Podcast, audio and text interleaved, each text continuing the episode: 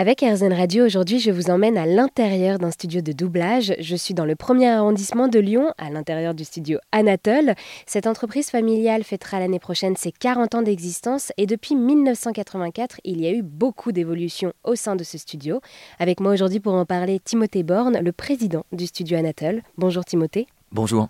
Alors, merci d'être avec nous aujourd'hui sur euh, RZN Radio.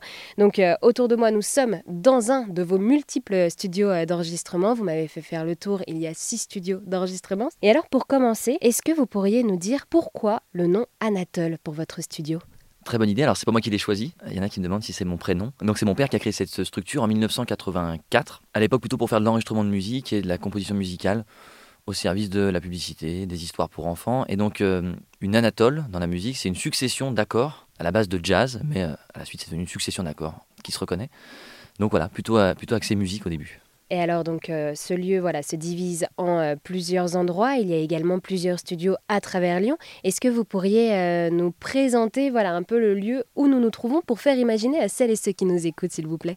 Alors donc effectivement, on, a trois sites aujourd'hui. On a un site sur les quais de Saône, là où on se trouve maintenant, à Lyon, un site dans le troisième et un site sur Vèze qu'on vient d'ouvrir. Chacun a un peu ses spécificités et aujourd'hui, sur les quais euh, de Saône, on a six studios. Il faut voir un peu des studios un peu d'artistes. C'est des dédales de pièces euh, qui sont dédiées à l'enregistrement, au montage. Un studio d'enregistrement aujourd'hui sur les quais, c'est plutôt une régie où il va y avoir un technicien son, des fois un directeur artistique, un réalisateur, potentiellement un distributeur, un client, et une cabine où il euh, va y avoir un ou plusieurs comédiens qui peut, euh, qui peut s'exprimer. Et alors, euh, pour celles et ceux qui ne connaissent pas, est-ce que vous pourriez rappeler la différence entre les voix off et le doublage? Quelqu'un qui va faire de la voix off, il y, a des métiers très différents dans le monde de la voix. Le doublage, c'est vraiment un jeu. Euh, ce sont des comédiens qui viennent souvent du théâtre. Il y a un vrai jeu d'acteur. Il, va falloir qu'on s'imprègne du jeu qui est donné par le comédien original et qu'on arrive à, retransmettre cette émotion. En plus de ça, que ce soit synchrone.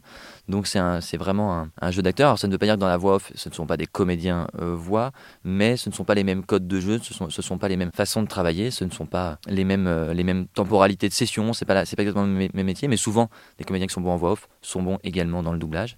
Mais ce n'est pas toujours le cas. Et alors, euh, donc voilà, avec les studios Anatole, vous avez plusieurs activités. On va s'intéresser à celle du doublage. Quels sont les types de doublage que euh, vous proposez là aussi pour faire imaginer à celles et ceux qui nous écoutent? Alors, aujourd'hui, avec ces nouveaux studios, on va essayer d'aller travailler avec les plateformes. Ce n'est pas le cas aujourd'hui. Hein. Ils ne nous connaissent pas, euh, ou au mieux, ils nous connaissent, mais on ne travaille pas avec eux. Par contre, il y a effectivement les chaînes de télé, il y a les, les chaînes de YouTube, euh, Facebook, il y a beaucoup de potentiels clients qui ont des besoins assez divers et variés. Donc il y a le doublage synchrone, on va donc euh, être synchro sur les labiales des comédiens. Il y a le voice-over. Voice-over, c'est-à-dire qu'on va passer par-dessus euh, la version originale, souvent dans le documentaire ou dans les, les télé-réalités, qu'on fait pas mal. Voilà. Et alors oui, vous l'avez dit, donc pour le doublage, ce sont des comédiens qui viennent souvent du monde du théâtre. Quelles sont les compétences d'un comédien qui fait du doublage? Bah, il est forcément observateur, il est forcément travailleur, parce qu'il faut quand même se dire qu'on n'a jamais un comédien n'a jamais le texte en avance.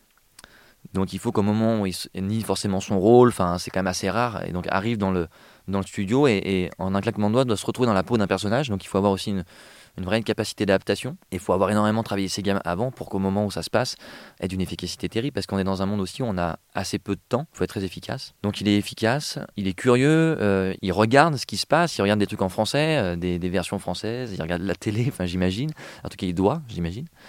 Et puis évidemment, il est comédien euh, soit derrière l'écran, soit sur les planches, mais il a forcément une palette de jeux assez large. Il y a également tout un langage à adopter puisque voilà quand on double on a c'est ça on a l'écran devant nous le film qui passe et on doit parler en même temps et on doit surtout adopter les nuances et les intonations. Ouais il y a donc il y a, effectivement ce, ce, travail de double lecture. Donc on va devoir regarder ce qui se passe à l'écran tout en lisant ce qui se passe sur la, ce qu'on appelle la bande rythmo hein, qui ressemble vachement à un karaoké. Quand un comédien de doublage travaille, en général, on regarde la séquence qu'on appelle une boucle avant, en version originale. Et donc, il regarde un peu à quel moment le comédien va passer hors champ, euh, va, euh, va monter en intensité, euh, va s'adresser à quelqu'un qui est plus loin. L'adresse est importante. Là, je parle de vous à un mètre. si vous étiez plus loin, je parlerai plus fort. Et donc, tout ça fait qu'à la fin, en plus du fait que ce soit bien synchro, en plus du fait que la voix soit bien choisie par rapport au personnage, toutes ces intentions de jeu vont faire que c'est vrai que ça, ça fait vrai ou que ça fait pas vrai et que le doublage est qualifié de bon ou de euh, mauvais. Donc voilà, il y, y, a un gros travail, euh, comme je vous dis, d'observation et d'adaptation. Et donc oui, vous trouvez aussi des voix pour faire euh, des voix off et pour faire des livres audio. Là aussi, comment est-ce que vous savez que cette voix-là fonctionnera? Il y a un peu ce, mythe de euh, je suis au resto et euh, j'entends un mec qui parle et euh, ta voix serait super. Je pense que c'est pas vrai. Je pense que toutes les voix ont un, intérêt certain si la personne travaille et si c'est adapté au support, au support sur lequel on, va la mettre. Le livre audio, qui est un nouveau marché qu'on est en train de faire, je pensais vraiment qu'on allait se balader vu qu'on faisait de la voix off depuis longtemps pour la pub, la muséographie et du doublage. Et en fait, c'est encore un autre truc. Euh, là, le comédien doit avoir, évidemment, doit savoir lire. Ça peut paraître un peu simple, mais aujourd'hui, la lecture à haute voix, c'est pas un truc qu'on fait tous les jours. Donc, quand on va enchaîner 90 pages par jour à haute voix, il bah, faut savoir lire sans se, sans se mélanger les pinceaux avoir une grosse capacité d'endurance. On va passer 8 heures par jour dans une. Dans une 8 heures, ça, ça, fait un peu, ça fait un peu esclavagiste. Non, mais euh, en tout cas, on va passer du temps dans une cabine d'enregistrement sur une semaine. Euh, comment savoir que cette voix fonctionnera euh, chaque personne va passer un casting chez nous. On va passer plusieurs, même un casting avec quelqu'un qui est spécialisé dans le doublage, d'autres spécialisés dans la voix off et d'autres dans le livre audio. Et à ce moment-là, on va voir effectivement si déjà la personne comprend euh, le, support, le, besoin qu'il y a de faire une voix pour ce support.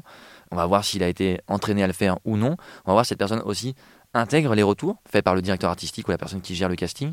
Et tout ça va nous dire, voilà, est-ce qu'il est prêt à travailler? Est-ce qu'avec de la formation, il peut être prêt à travailler? Ou est-ce que bah, il faut encore qu'il aille au théâtre, il faut encore qu'il s'entraîne chez lui avant qu'on puisse euh, commencer à le rentrer dans, le processus. Donc euh, c'est tout un travail. Effectivement, il y a aussi des besoins. On a des, catégories de, voix qui sont moins représentées, donc on cherche un peu plus activement. Assez bizarrement, on a, assez, on a plus de femmes. Les femmes sont en général plus travailleuses, plus sérieuses dans leur travail. Donc on a plus de femmes qui se présentent chez nous. On a moins d'hommes. On a moins de, les extrêmes, les comédiens euh, seniors, les comédiens un peu plus jeunes sont un peu moins représentés. Donc voilà, on cherche aussi par rapport à ces besoins euh, constant. Et évidemment, ça change, ça évolue. Des, comédiens qui étaient jeunes deviennent moins jeunes, deviennent moins jeunes. Et voilà. Donc, euh, c'est un, un être vivant, toujours en mouvement, le casting. Et alors, vous faites aussi avec le studio Anatole dans les jeux vidéo, vous nous l'avez dit. Là aussi, comment est-ce qu'on double un jeu vidéo? C'est encore une autre, une autre façon de travailler parce qu'aujourd'hui, alors, on travaille sur des cinématiques qui ressemblent vachement à du doublage aujourd'hui. Après, sur tout ce qui va être les fichiers qui sont mis dedans, on, a, on, travaille un peu sans image, avec juste une, une présentation du personnage. Et on a les extraits en général de la version originale, donc euh, soit asiatique, soit anglais, souvent anglais. Et donc le comédien s'entend dire la version anglaise et passe derrière la version française. Donc c'est un peu spécifique. On en a beaucoup fait, je vous disais, il y a, il un peu d'une dizaine d'années. Aujourd'hui, il y en a moins. C'est un, un travail assez centralisé dans quelques structures. C'est pas un marché énorme. C'est un marché intéressant parce qu'il y a aussi le travail sur la voix, mais il y a aussi le travail sur la création sonore, sur la partie bruitage, sur la partie musique.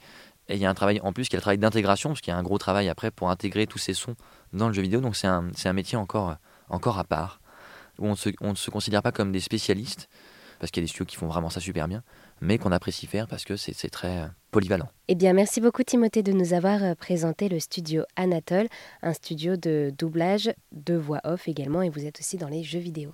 Euh, merci beaucoup Maribel. Et pour en savoir plus, n'hésitez pas non plus à vous rendre sur airzen.fr où vous trouverez toutes les informations concernant le studio Anatole.